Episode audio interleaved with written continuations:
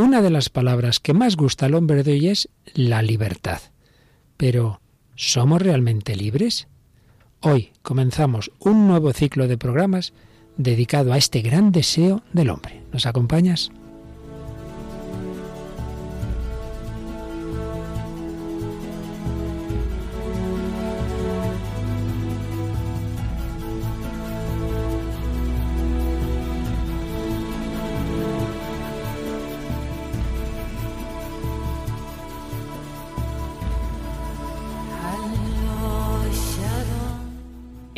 De hoy y Dios, con el padre Luis Fernando de Prada.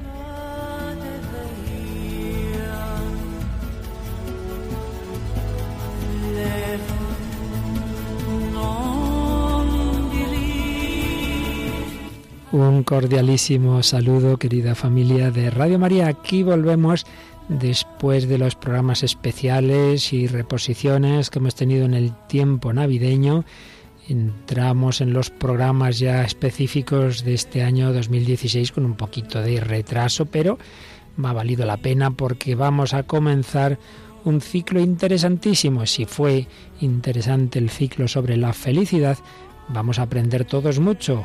Un servidor el primero sobre el tema que iniciamos hoy, la libertad.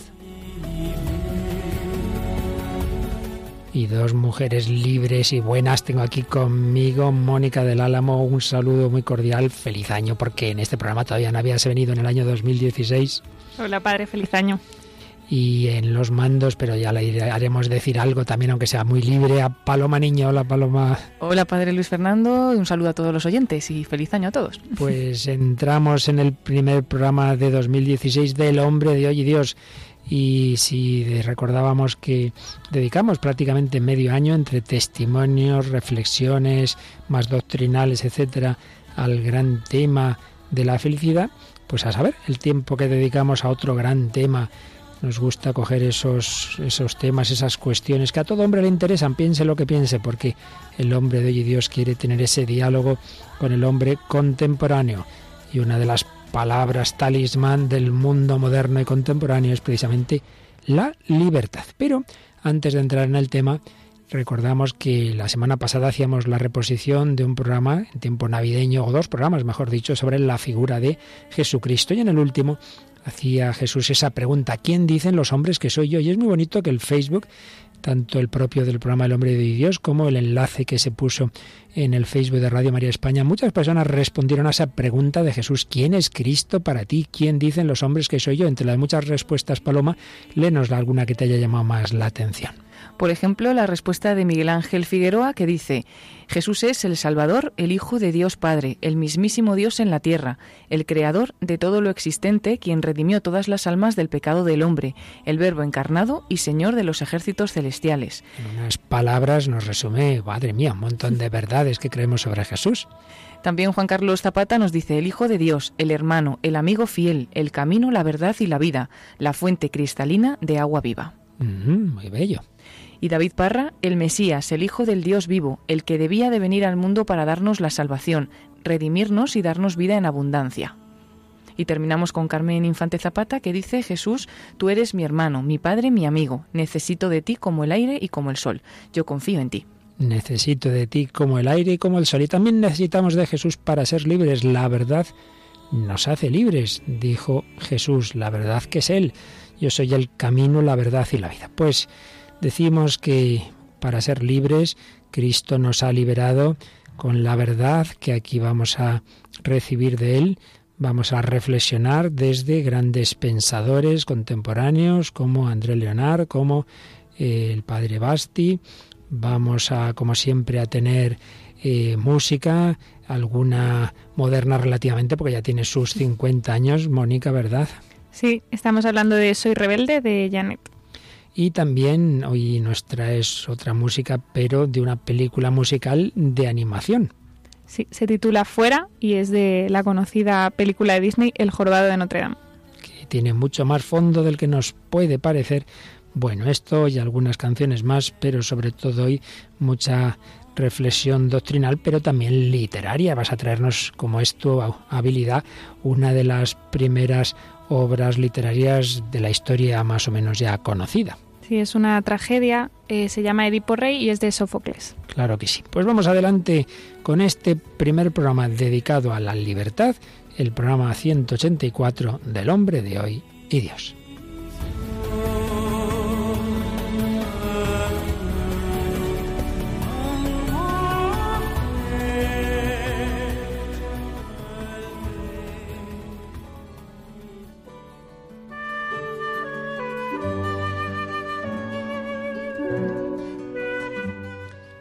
A tratar de la libertad, pero no podemos hablar de la libertad sin situarla en el contexto de las grandes concepciones que ha habido y que hay en la historia sobre el hombre y por tanto también sobre su libertad.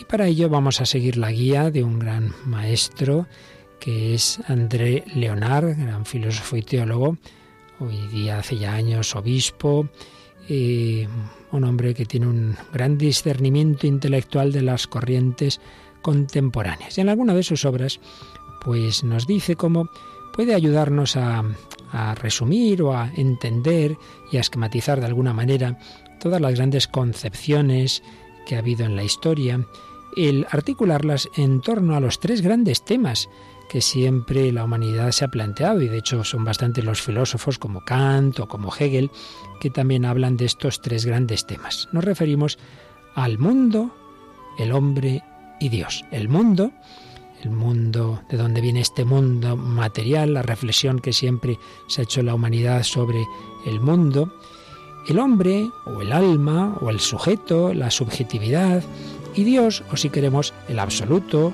los valores trascendentes, lo que está más allá del mundo y del propio espíritu. El mundo. Por el mundo designamos no simplemente el universo material, el medio físico, en el que el hombre echa raíces y evoluciona la naturaleza, sino también el medio social y cultural, en el que está sumergida la humanidad, en el que está sumergida cada persona. Por tanto, la naturaleza y la historia, naturaleza e historia, definen el mundo del hombre. Tal persona nació en tal sitio, tenía tal, eh, tal paisaje, tal eh, tiempo atmosférico, pero eran también tales sus coordenadas históricas, el mundo. El alma, el sujeto, lo que constituye el misterio íntimo de cada persona. Dos personas en el mismo mundo, en la misma época, en el mismo contexto histórico y físico, pueden, sin embargo, tomar opciones muy distintas, porque el misterio íntimo del espíritu, la libertad, la conciencia, la subjetividad, puede llevar a distintos planteamientos. Y tercera gran realidad, la palabra Dios, que no solo nos referimos al Dios personal, sino a todo lo que el hombre ha reconocido que viene más allá del mundo y de su propio espíritu, todo aquello ante el cual el hombre se inclina en una actitud de acogida, y de respeto, lo que los hombres han expresado con palabras mayúsculas, la verdad, el bien, lo absoluto, el valor, el logos. Aun sin admitir un Dios personal, los hombres se refieren a un absoluto, que no es sin más una parte del mundo o un producto de la libertad humana. Pues mirad, si pensamos un poquito, nos daremos cuenta que las grandes realidades, todas en ellas podemos ver de una manera o de otra estas tres, estos tres grandes puntos. Por ejemplo, cojamos una obra de arte, lo que sé, la piedad de Miguel Ángel o cualquier otra. Podemos ver, aplicar ahí estos tres grandes, estas tres grandes realidades. Desde el punto de vista físico, bueno, pues es un objeto, un objeto dentro del mundo, con un determinado material, una determinada piedra o unos determinados sonidos, colores, pero esa realidad material que viene del mundo ha sido concebida por la libertad creadora del artista. También pueden intervenir los que la ejecutan, por ejemplo, los músicos, como cada uno ejecuta determinada partitura. En fin, está ahí el espíritu y el corazón de los que la interpretan y de los que la admiran. Ahí entra el sujeto. Pero también, en tercer lugar, podemos hablar de un sentido trascendente o absoluto. La obra bella sobrepasa las intenciones subjetivas del autor, así como la significación natural de su material o la influencia cultural de su medio histórico. Podemos decir que ese material está como transfigurado, más allá de los siglos, más allá del momento en que fue concebida, por ejemplo, la novena sinfonía de Beethoven, pues sigue eh, elevándonos, sigue llevándonos aún más allá de nosotros, llevándonos a un cierto tipo de éxtasis artístico. Por tanto, hay también un sentido trascendente, un logos eterno. André Leonard aplica este esquema a la misma libertad. La libertad, por un lado, está en el mundo, es una libertad encarnada, con raíces en la no libertad. Dependemos de nuestra herencia, de nuestro medio social, estamos marcados por nuestra salud, nuestro inconsciente. No podemos pretender ser una libertad absoluta, libertad pura, no, no. Tenemos raíces en la naturaleza, en el mundo físico y en la historia. Y sin embargo, a pesar de todo eso, somos capaces de hacer ciertas opciones, somos capaces de liberarnos de todos esos condicionamientos involuntarios. Tenemos una subjetividad autónoma. Y en tercer lugar, nuestra libertad se abre hacia lo alto, hacia lo que la fecunda e interpela. Nuestra libertad se puede abrir a la verdad, al bien, a la belleza, al absoluto, a Dios. Tres grandes polos de la reflexión, tres grandes realidades. Pues vamos a ver hoy cómo desde estos tres bloques, desde estos tres grandes polos, podemos ir entendiendo muchas concepciones del hombre y de su libertad.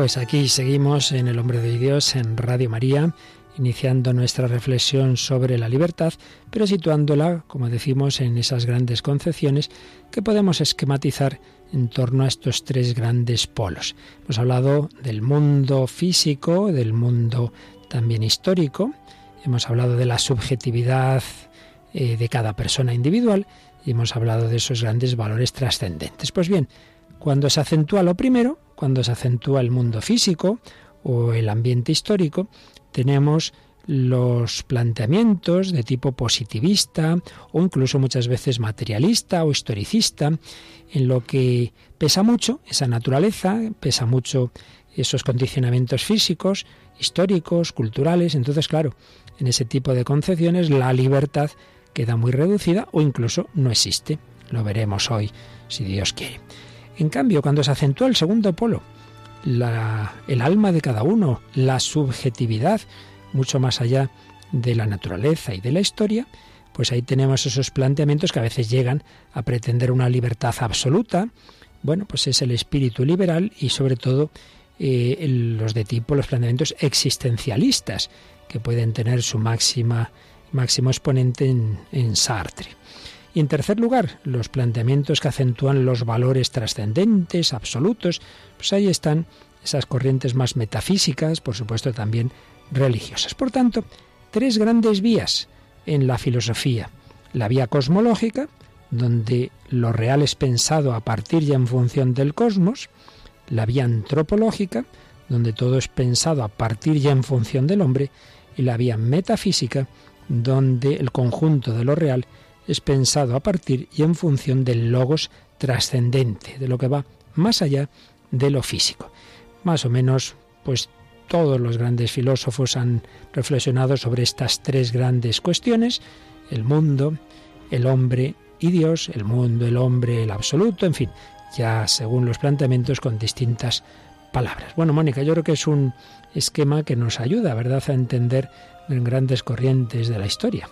Sí, sobre todo yo creo que a, concretar, porque la libertad está en boca de todos, como mencionaba mencionabas al principio, pero es verdad que dices, bueno, ¿de qué tipo de libertad estamos hablando? Estamos hablando de una libertad de elección, de una libertad... Y, es verdad que aquí se aclara mucho, dependiendo en el punto que incidas, como suele pasar, ¿no? Cuando hacemos las cosas parciales, pues solemos cometer errores y así por lo menos nos ordenamos. Pues fíjate, cuando se insiste mucho en la importancia del mundo físico, de la naturaleza o del contexto histórico y social, claro, ahí la libertad, como antes apuntábamos, queda disminuida o incluso queda anulada. Esto se da pues en todo tipo de planteamiento, diríamos, mm, fatalista. Hay algo eh, que es lo que mueve la historia, que es lo que mueve el mundo, eh, que, impide que realmente seamos libres. Uno puede pensar que es libre, pero no lo es. Se, se engaña, se da una ilusión. Todo tipo de planteamiento determinista pues eh, viene a decirnos eso. Estamos determinados, no solo condicionados. Nuestra libertad, pues no existe, es una, es una imaginación. Eh, esto se da en el fatalismo, se da en el naturalismo, se da en el historicismo. El fatalismo es la metafísica más antigua y difundida que niega la libertad al hombre. Y aquí seguimos al profesor Basti, italiano, una gran cabeza, su filosofía del hombre ha sido traducida en, el Centro Teológico de San Ildefonso de Toledo y nos explica que el fatalismo tiene ese planteamiento según el cual todo en el universo, todo y por supuesto también el hombre, está predeterminado causalmente desde el principio. La libertad es una ilusión debida a nuestra ignorancia de las verdaderas causas que han determinado nuestras acciones. He hecho esto porque yo quería, sí, si eso te crees tú. Lo has hecho porque tenías ahí un, un aspecto inconsciente en tu psicología que te ha llevado a hacerlo quisieras o no quisieras, o porque está marcado por tu herencia o por tu educación, etc. En otras palabras, todo lo que sucede en el cosmos y por tanto lo que le sucede a cada hombre es parte de un destino, de un hado ineludible.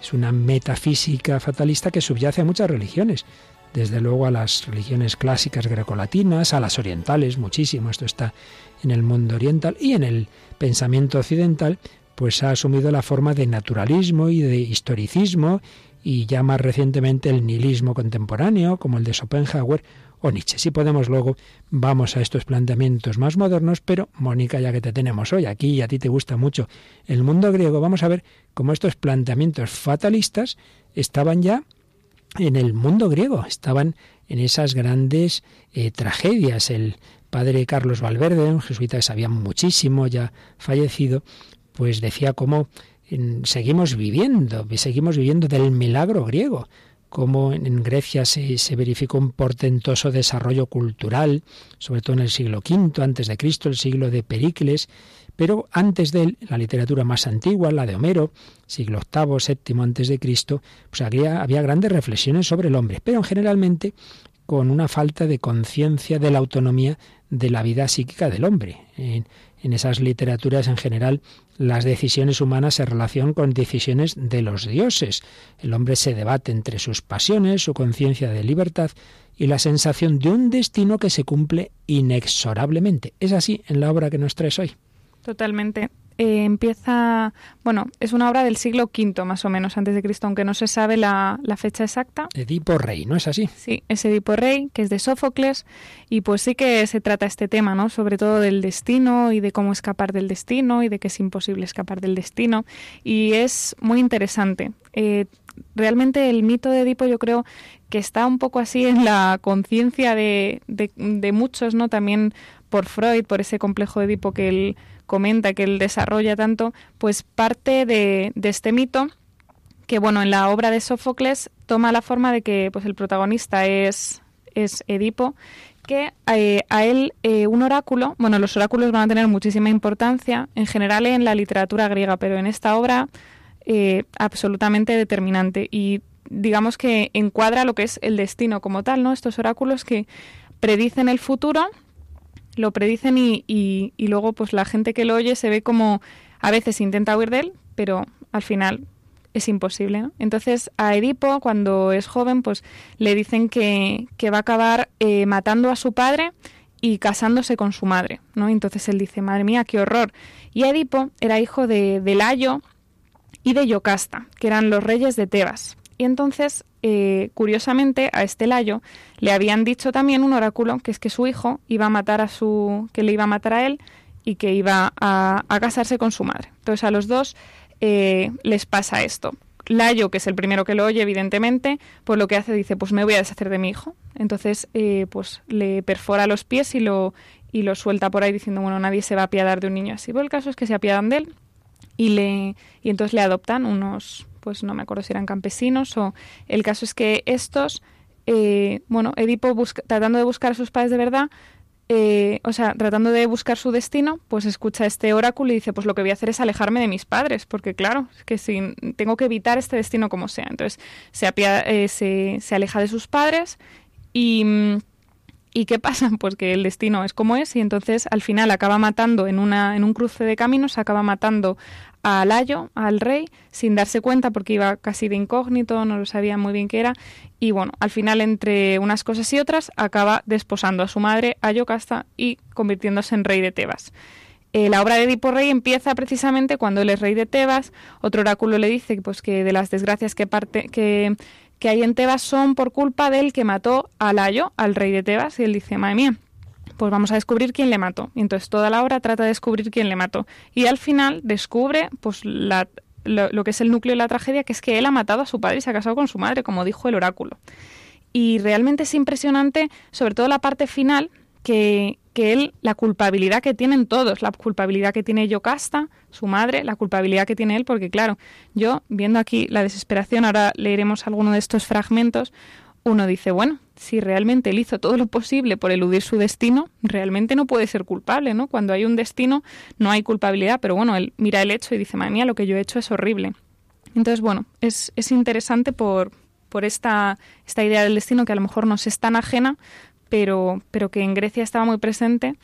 Y bueno, pues hemos escogido eso, un fragmento de, de, la parte final en la que Edipo habla con, otro personaje de, de, la corte, Citerón, y se queja, ¿no? Dice, ay, Citerón, ¿por qué me acogiste? ¿Por qué no me diste muerte tan pronto como me recibiste, para que nunca hubiera mostrado a los hombres de dónde había nacido?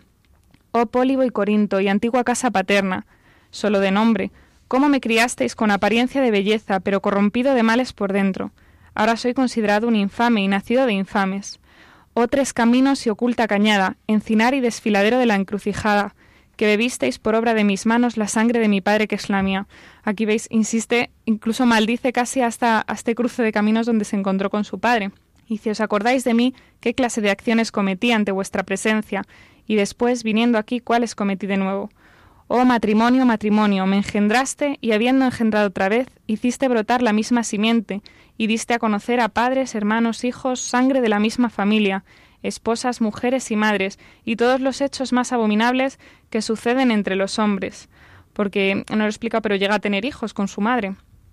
Pero no se puede hablar de lo que no es noble hacer, ocultadme sin tardanza por los dioses. Bueno, sigue este, este monólogo de, Edipo quejándose, diciendo qué horror y, maldiciendo y, y, recordando todo lo que ha sido su vida, que, que bueno, que insisto en la parte que decía antes, pues que realmente él hizo todo lo posible por evitarla, hemos de decir. Y, bueno, sigue hablando del, del, destino. Y yo creo que merece la pena destacar como una parte final que, dice otro personaje, el Corifeo, que es un, un, anciano, que dice que eso se dirige como al, al público. Dice, oh habitantes de mi patria, Tebas, mirad, he aquí a Edipo, el que solucionó los famosos enigmas y fue hombre poderosísimo, aquel al que los ciudadanos miraban con envidia por su destino. En qué cúmulo de terribles desgracias ha venido a parar, de modo que ningún mortal puede considerar a nadie feliz con la mira puesta en el último día, hasta que llegue al término de su vida sin haber sufrido nada doloroso. Aunque piensa aquí en el destino de Edipo, que era tan envidiado, porque era pues un rey sabio, un rey que había pasado muchas pruebas, y dice ahora, este destino que parecía tan bello, pues ocultaba toda esta tragedia y dice, bueno, nadie se puede decir que sea feliz hasta el término de su vida, que no haya sufrido nada. También es una curiosa reflexión de, de la felicidad. Que por cierto, una idea prácticamente la misma frase aparece en un libro del Antiguo Testamento. Eh, hasta el final de, de, la vida, pues no se conoce realmente, ¿no? Lo que es la persona humana, su destino, su felicidad. Pero bueno, yendo a lo que aquí nos interesa, es que en efecto ahí aparece esa idea de que aunque el hombre quiera, quiera ser libre, quiera eh, no hacer determinadas cosas, si el destino así lo marca, no hay nada que hacer. Fíjate, según lo contabas, Mónica, me acordaba que en alguna, alguna versión, pues muy poco fiel, por cierto, a la realidad de, de la pasión de Cristo, como por ejemplo en Jesucristo Superstar, Judas viene a transmitir esta idea. Dice, bueno, aquí que a mí me han encomendado ser el traidor entonces tengo que hacerlo yo. Es decir, como, como si fuera... Justificar el eh, pecado. Que, que, él no, es libre, claro, le han encomendado, mire, este es el papel que le toca a usted en esta obra, entonces mm, lo hago porque me lo mandan. Claro, eso no es así y aunque sea anticipar cosas, porque digamos la relación de la libertad del hombre con, con, la gracia de Dios, pues será ya de los últimos temas que tratemos y Dios nos da la posibilidad en esta serie de programas, pero anticipemos ya algo, ¿no? Es verdad que Dios conoce el futuro, pero pero no es que porque Dios lo conozca yo lo tengo que cumplir sin libertad, sino al revés porque yo libremente voy a hacer algo, Dios lo sabe. Yo me acuerdo que leí una vez un ejemplo a Monseñor que aunque siempre los ejemplos son limitados, pero, pero me hizo pensar, decía, un helicóptero de la Guardia Civil de Tráfico está ahí elevado y ve que en una curva por un lado viene un coche y por el otro lado viene otro y los dos van en el mismo carril y van a chocarse. Lo ven que se van a chocar, pero evidentemente no se chocan porque la Guardia Civil lo esté viendo, sino que la Guardia Civil está viendo que los dos, que alguien está conduciendo mal y como consecuencia de esa mala conducción se va a producir el accidente, ¿no?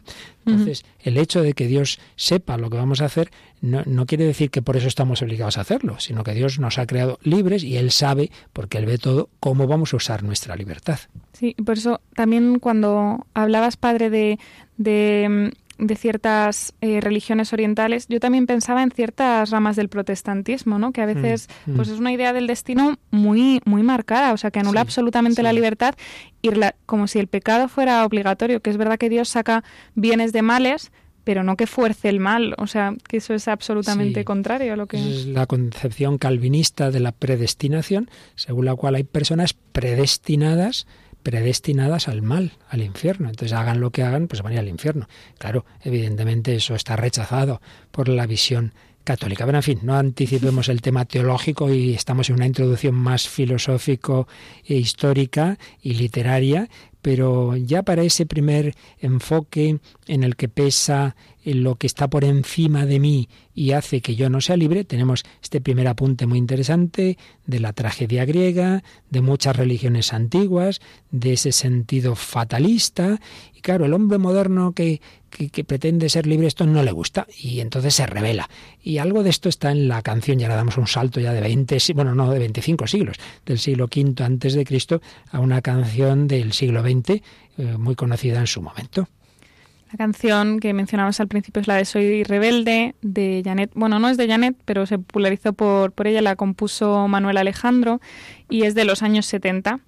Y bueno, en esta podemos ver una, una visión así de la rebeldía como, bueno, eh, una justificación. O sea, yo soy rebelde porque el mundo me ha hecho así, ¿no? Esa, esa frase que además yo la he oído en tantas conversaciones, mm. que es un poco la, la justificación de cómo yo soy yo en mis circunstancias, ¿no? Como el mundo me influye, como, como, bueno, pues, o sea, aunque tengamos libertad, cada uno ha vivido una situación, un pasado, y bueno, relacionándolo con la fe, Dios lo conoce, pero es verdad que también, bueno, pues se puede, se puede ver así. Sí, yo creo que, bueno, ahora oiremos la letra, ¿verdad? Pero que a veces uno, eh, precisamente acentuando la libertad, no se da cuenta de que está eh, actuando en plan reactivo, porque me ha pasado esto, porque el mundo actúa así de esta manera, yo hago esto otro. Bueno, pero lo hago precisamente en reacción a lo externo, con lo cual es menos libertad y autonomía mía, porque si no me hubieran hecho esto yo no lo haría. Bueno, entonces no, a lo mejor no está tan claro que esa es tal libertad, pero bueno, vamos a escuchar la canción y luego en todo caso ya la, la comentamos.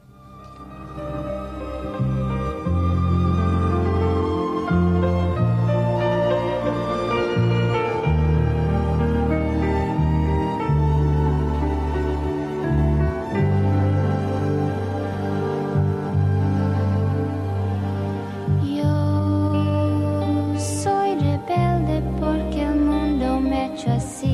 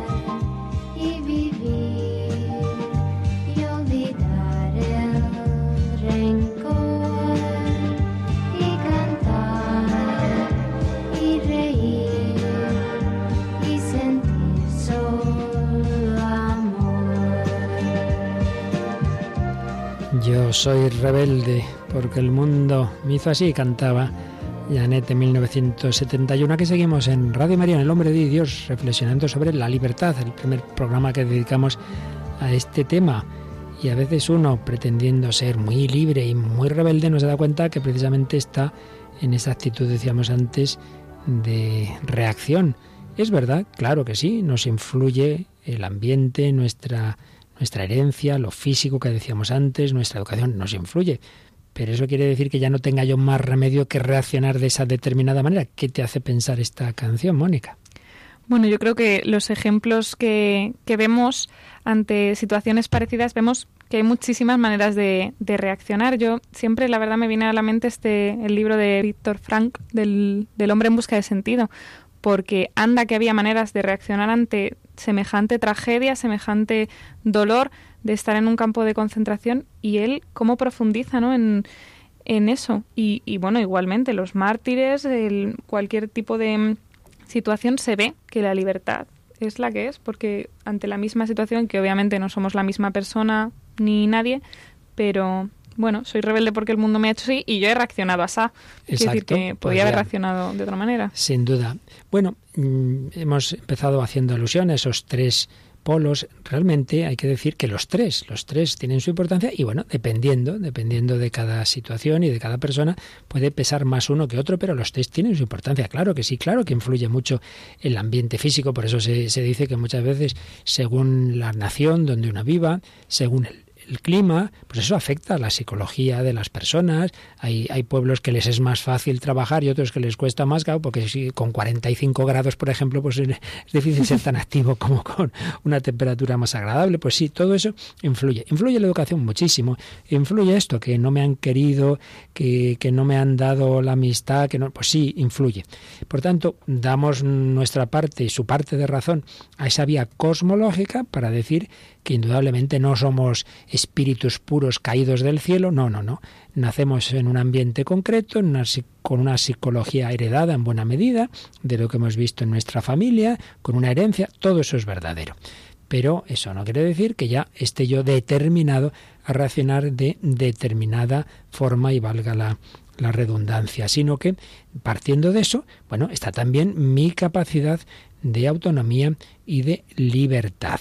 Pero es verdad que esa vía cosmológica tiene su, mucha parte de verdad. Lo que pasa es que si eso se acentúa, se llega pues a negar por completo la libertad, lo cual va unido casi siempre a negar el espíritu humano, a vernos como mera materia, al menos así ha sido en la modernidad, no en la filosofía griega quizá, aunque también se podría discutir, pero desde luego cuando esto se ha ido acentuando es curiosamente cuando más ha hablado de la libertad. En la época moderna se habla mucho de la libertad y a la vez al prescindir de Dios se ve al hombre como pura materia. Y claro, si el hombre no tiene un componente espiritual, si es una máquina más, si solo tiene sensaciones, si estamos eh, totalmente determinados por la estructura económica, en el caso del marxismo, por, o por nuestros instintos eh, más inconscientes, como en la psicología freudiana, si somos eh, casi como animales, como en la psicología conductista de Skinner, claro, pues en todos estos planteamientos no se cree en la libertad, se habla de ella, se dicen muchas cosas a nivel político, a nivel de discursos, pero es curioso que los grandes teóricos que han dado lugar a, las, a las, sociedades llamadas así liberales y modernas, luego en el fondo no creían en la libertad individual de cada persona de ninguna manera. Todos estos planteamientos positivistas, no digamos ya en el siglo XX, pues cuando eso desemboca en los totalitarismos, no se cree, en la capacidad de cada persona y entonces vayamos a sistemas globales, vayamos a esos totalitarismos en los que no cuenta el individuo. En el trasfondo de todo esto está el prescindir de un absoluto trascendente, está el prescindir de Dios y en cambio se hace una especie de Dios de realidades inmanentes, de realidades de este mundo. El Dios en el que creen estas ideologías es el mismo mundo o el hombre. Y es que las filosofías radicales ateas, cuando rechazan la existencia de un Dios personal y trascendente, al preguntarse por qué el universo no es un caos, responden que el mundo es divino, entre comillas, porque viene a ser una especie de única realidad eterna, determinante de todo, una única sustancia en la que no existen de verdad individuos realmente personales y libres. Y aquí hay un filósofo que ha influido muchísimo en los últimos siglos, que es Spinoza.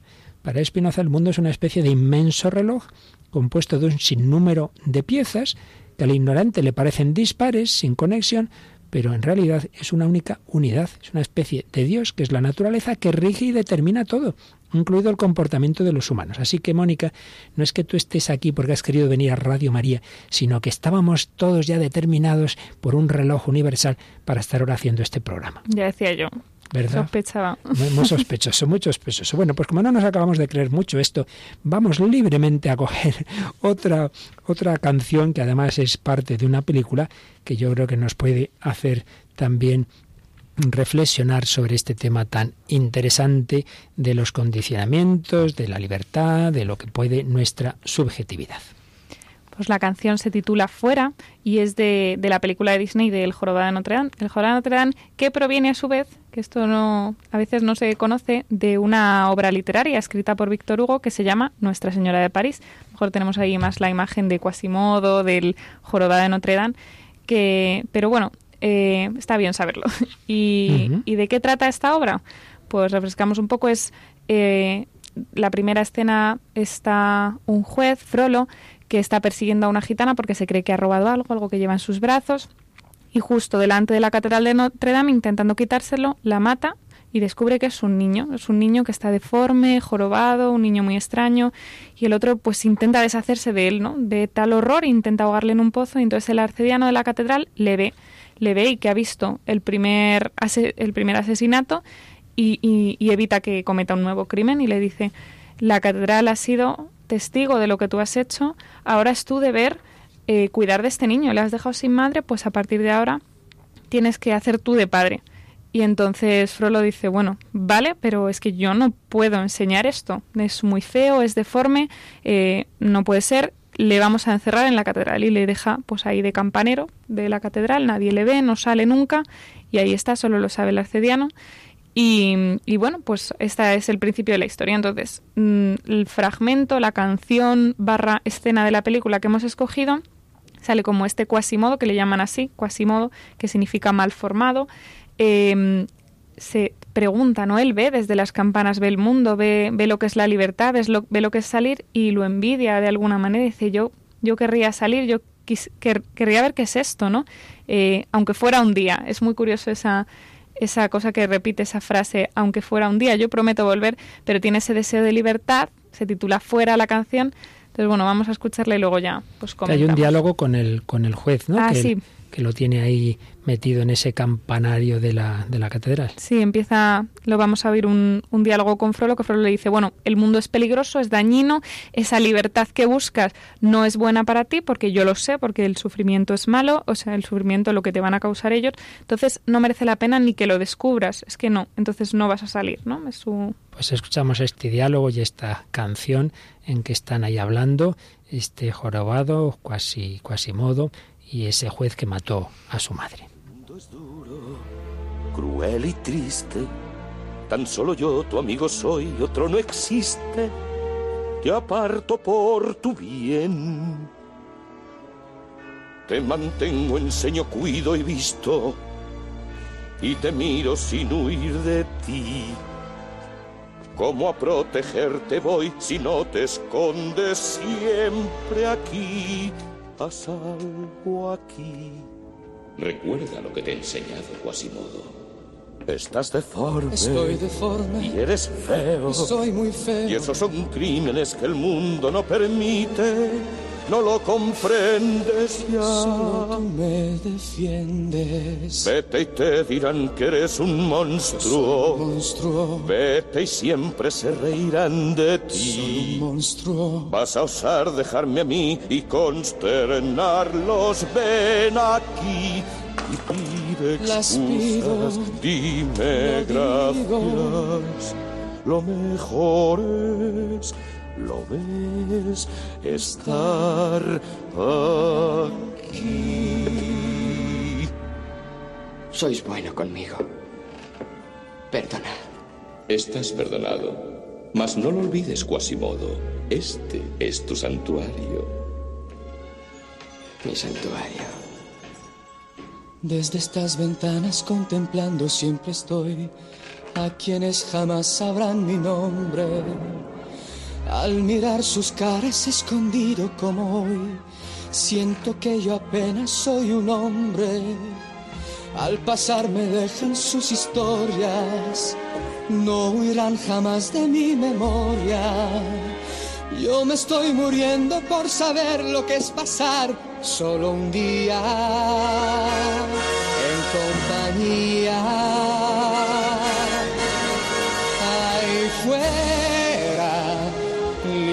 bajo el sol, dame un día ahí fuera para respirar su olor que lleva el aire donde viven sin sentir lo que es. Para mí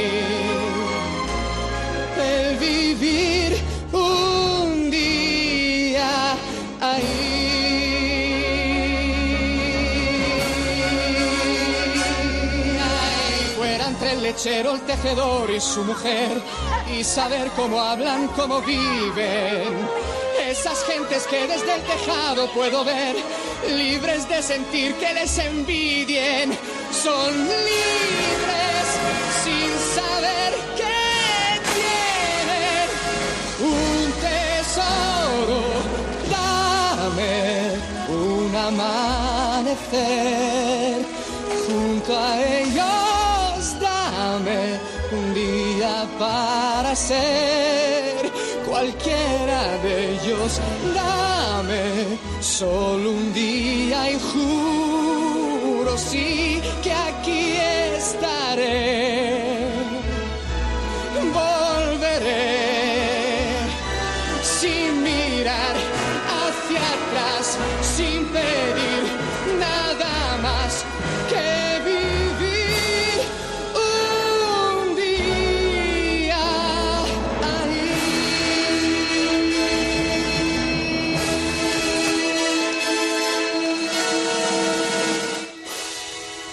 Es este, esta escena de la película El jorobado de Notre Dame, este, esta canción.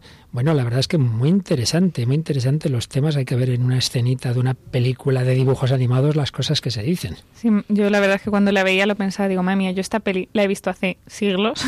y claro, de eso no te das cuenta cuando eres pequeño, pero tiene una cantidad de, de frases y, y, bueno, en la realidad en sí, ¿no? Porque es verdad que cuando uno educa, y yo lo veo ahora mucho en el colegio, ¿no? Tienes que decir, bueno, esto lo hago por tu bien. Esa es una frase que es que tú la sabes, no lo van a entender de momento para protegerte, pues una madre. No tienes que probar la droga para que saber que la droga es mala. Pero es verdad que aquí le está impidiendo Frodo directamente un contacto con la realidad, además, eh, o sea, impidiendo que ver que la gente puede llegar a aceptarle, como se ve al final de la película eh, siendo feo, porque ser feo no es un delito, como él dice, ¿no? Siendo deforme, dice, son, son crímenes que el mundo no perdona. Entonces, pues bueno, es totalmente una concepción de la libertad de decir, bueno, se ampara en una falacia, de decir, bueno, yo quiero protegerte, yo quiero que no sufras, yo quiero que tal, pero a cambio de negar que, que tú puedas experimentarlo. Y es verdad que, bueno, que hay cosas, no todo en la vida, pero hay cosas que sí que hay que entrar en contacto con ellas hay que experimentarlas para, para ver cómo son. Y pues bueno, esta es su historia. Y mira, según dices eso, relacionándolo con ese punto de partida que tomábamos hoy, que son esas concepciones en que se acentúa un polo de los tres que mencionábamos, el aspecto físico, el mundo o, social, eh, la libertad individual y los valores trascendentes, fíjate que en este en el enfoque de que le da este juez, el punto, el polo primero sería determinante, primero porque como tienes un cuerpo mal formado, eso ya te impide uh -huh. moverte, ya no puedes salir, ya no puedes relacionarte, pues no es verdad. El componente corporal es importante, pero de ninguna manera es lo decisivo de una persona humana. Eh, Stephen Hawking tiene un cuerpo hecho una pena y sin embargo una mente privilegiada, más allá de que estemos de acuerdo o no con sus concepciones filosóficas, pero que eso no es lo más importante ni de lejos. Juan Pablo II, en los últimos años de su vida, el cuerpo no le respondía, sin embargo el espíritu seguía vigoroso y viceversa. Personas con un cuerpo 10, grandes actrices y tal, un desastre que acaba muchas veces en el suicidio, en, en la droga, en el alcohol. Por tanto, punto uno, ¿no? El aspecto físico está ahí, que duda cabe, somos espíritus encarnados, o Aristóteles decía animales racionales en cuanto a esa parte corporal, pero eso no, no cierra ya todas las puertas a mi libertad. Y luego está también el aspecto social, que es verdad, que también nos, nos puede condicionar mucho, pero condicionar no es determinar. Y además que también se ve aquí que el juicio que hace Frollo, o sea, el aspecto físico, incluso luego le llega a ayudar, porque él gracias a que tiene esa complexión tan fuerte, que él es campanero, el tira de las campanas, pues puede rescatar a pues a Esmeralda que está cuando está en apuros y, y puede llegar a defender la catedral eh, como, como lo hace y todo el pueblo ve eso, o sea, ven que es feo, ¿vale? Que tiene, que es deforme, que da miedo, pero luego al final ven que bueno que puede que, que, quiere al pueblo que quiere a la catedral que quiere que tiene una serie de valores tercer polo los valores que están por encima verdad de uno y de otro los valores de la virtud del bien de, de la belleza espiritual que están más allá de ese cuerpo y de esos condicionamientos de los que partía. Bueno, como siempre, se nos va ya el programa. Hoy ha sido un, un plantear el tema, ver su importancia, eh, situar las grandes concepciones del hombre y de la libertad en esas tres grandes vías, la vía cosmológica,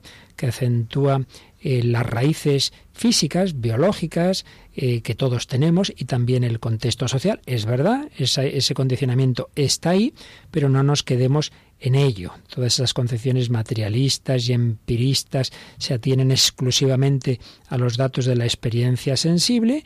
El hombre sería un ser de sensaciones que debe renunciar a la pretensión de un conocimiento racional trascendente. La naturaleza ya nos dice lo que es bueno y malo, lo bueno nos produce placer, lo malo desagrado, el Estado es el encargado de dar a los hombres la felicidad. Bueno, por este camino tan materialista se acaba, paradójicamente, se habla mucho de la libertad, pero se acaba, como decíamos antes, en los totalitarismos, en los que el Estado es el que le dice a las personas lo que tienen que hacer, porque no se cree en el fondo que el individuo tenga una libertad y que con esa libertad pueda hacer el bien. Y esto también se da en planteamientos psicológicos, decíamos, sobre todo en línea freudiana extrema y en línea conductista extrema también, planteamientos eh, políticos y económicos de tipo totalitario, colectivista extremo, un poco en esa línea. Bueno, pues sí, como todo, hay una parte de verdad en esta vía cosmológica, esa parte de que no somos libertades puras, que tenemos unos condicionamientos, pero mucho de falso y de, y de parcial, porque hemos recibido un espíritu que trasciende la materia y con ese espíritu que Dios ha hecho libre, podemos elevarnos, podemos buscar lo que nos trasciende y podemos luchar contra los condicionamientos biológicos y sociológicos. Lo seguiremos viendo en próximos días y vamos a terminar con una canción de un cantante cristiano, Luis Alfredo, en un concierto que nos habla de cómo Dios nos ha hecho libres.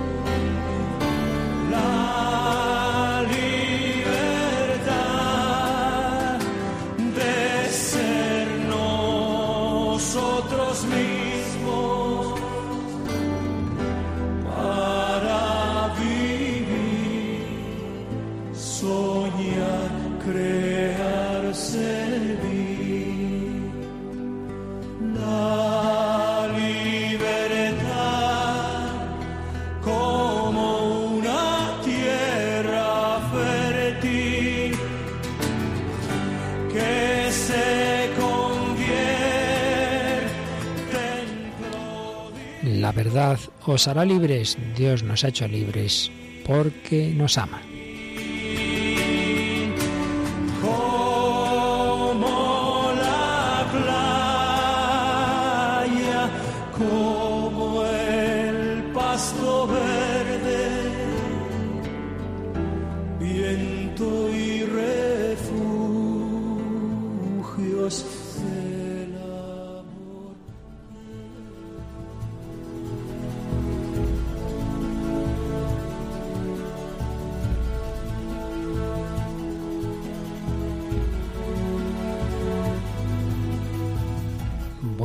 Pues se nos ha acabado nuestro primer programa sobre la libertad. Bueno, Mónica del Álamo, profesora ya, eh, ¿te ha gustado? ¿Vas a educar a tus alumnos en la libertad de la verdad? Eso espero. Además que estoy aprendiendo un montón, así que a ver. Sí, sí, yo también. Esto me ha ayudado para repasar cosas y profundizar. Y espero que a Paloma también. Te ha hecho pensar el programa. A mí también, por supuesto, me ha hecho pensar y seguiremos reflexionando en estos programas. Mucho vamos a pensar para el próximo. Vamos a seguir reflexionando en cómo desde esos condicionamientos reales, de lo físico, de lo sociológico. Sin embargo, el hombre ha recibido de Dios una libertad, pero una libertad no absoluta para hacer lo que a mí me da la gana, sino para hacer el bien. Hablaremos de ello y, por supuesto, recibimos entre tanto los comentarios de nuestros oyentes que recordamos cómo pueden hacernoslos llegar. Pues puede ser a través del correo electrónico el hombre de hoy y Dios arroba radiomaria.es y también haciéndonos un comentario en algunas de las imágenes que vamos subiendo a Facebook en facebook.com barra el hombre de hoy y Dios o buscando el hombre de hoy y Dios en el buscador. Muy bien, pues gracias a Paloma Niño, que ahí en el control nos ha ayudado, a Mónica del Álamo, que nos ha traído todo este material tan interesante, literario y musical, y a todos vosotros, queridos amigos, que Dios ha hecho libres también, para que desde esa libertad que Él nos ha dado, busquemos la verdad, busquemos la belleza, amemos a Dios y amemos al prójimo. Que los bendiga y hasta el próximo día, si Dios quiere.